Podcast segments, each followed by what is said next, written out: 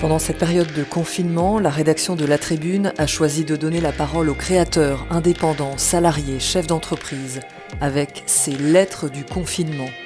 Vos enseignements reçus lors de cette crise économique et sanitaire sans précédent.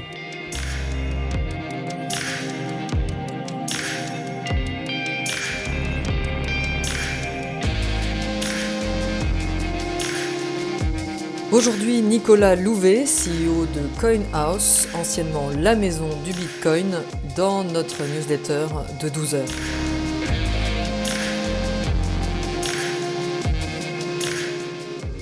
« 16 mars 2020, 20h. En pleine crise du coronavirus, le président de la République prend la parole et annonce le confinement. Au-delà de l'urgence sanitaire, mille questions me viennent en tête. Quel impact sur mes activités? Comment mobiliser les équipes? Après quelques jours et la mise en place d'une organisation adaptée, le constat sur notre marché est atypique. Avec le confinement, les particuliers s'intéressent davantage aux crypto-monnaies.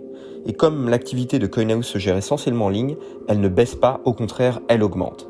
Mais Simon plutôt chanceux comparé à d'autres entrepreneurs, je prends conscience que les prochains mois vont être tout à fait particuliers et qu'il faut être au rendez-vous. Rapidement, nous constatons une très forte hausse du nombre d'inscriptions sur la plateforme. Nous venons d'être enregistrés par le régulateur français, l'autorité des marchés financiers, pour nos activités.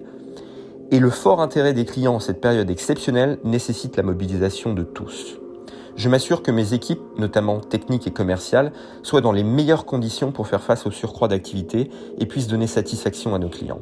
Avec le recul, je peux dire que le fait d'avoir instauré un climat de confiance au sein des différentes équipes est un point important qui nous permet de traverser plus facilement la période actuelle. Je conçois CoinHouse comme une grande famille où chacun doit sentir qu'il a un rôle à jouer pour développer l'entreprise. Organiser des vidéoconférences chaque semaine me permet de rassurer mes équipes et moi-même. Je m'efforce d'y distiller les bons mots pour garder tout le monde motivé et montrer l'importance que j'accorde au dialogue et au rapport humain en cette période où certains peuvent se sentir déroutés. Aux entrepreneurs qui connaissent une baisse d'activité, je dirais que malgré la difficulté, il faut savoir mettre à profit ce temps particulier pour prendre du recul. Il me semble très important d'être patient car tout ceci est temporaire et il faut surtout être capable d'anticiper la reprise. Y aura-t-il un après-Covid sur le plan économique et sociétal?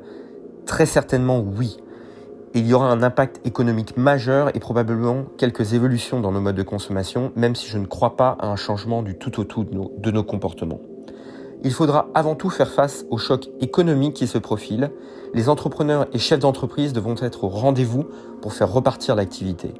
Pour ma part, j'espère que les entrepreneurs français de la tech, qui pour bon nombre portent des projets très ambitieux, comme je le fais dans le secteur des fintech, contribueront fortement au nouvel élan que nous attendons et verront pour cela leur démarche facilitée afin qu'ils puissent exprimer tout le potentiel du savoir-faire français sur la scène internationale.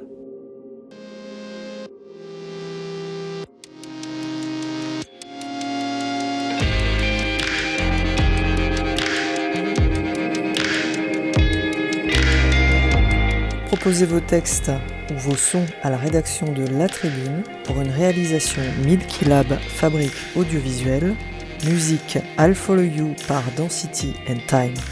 À demain!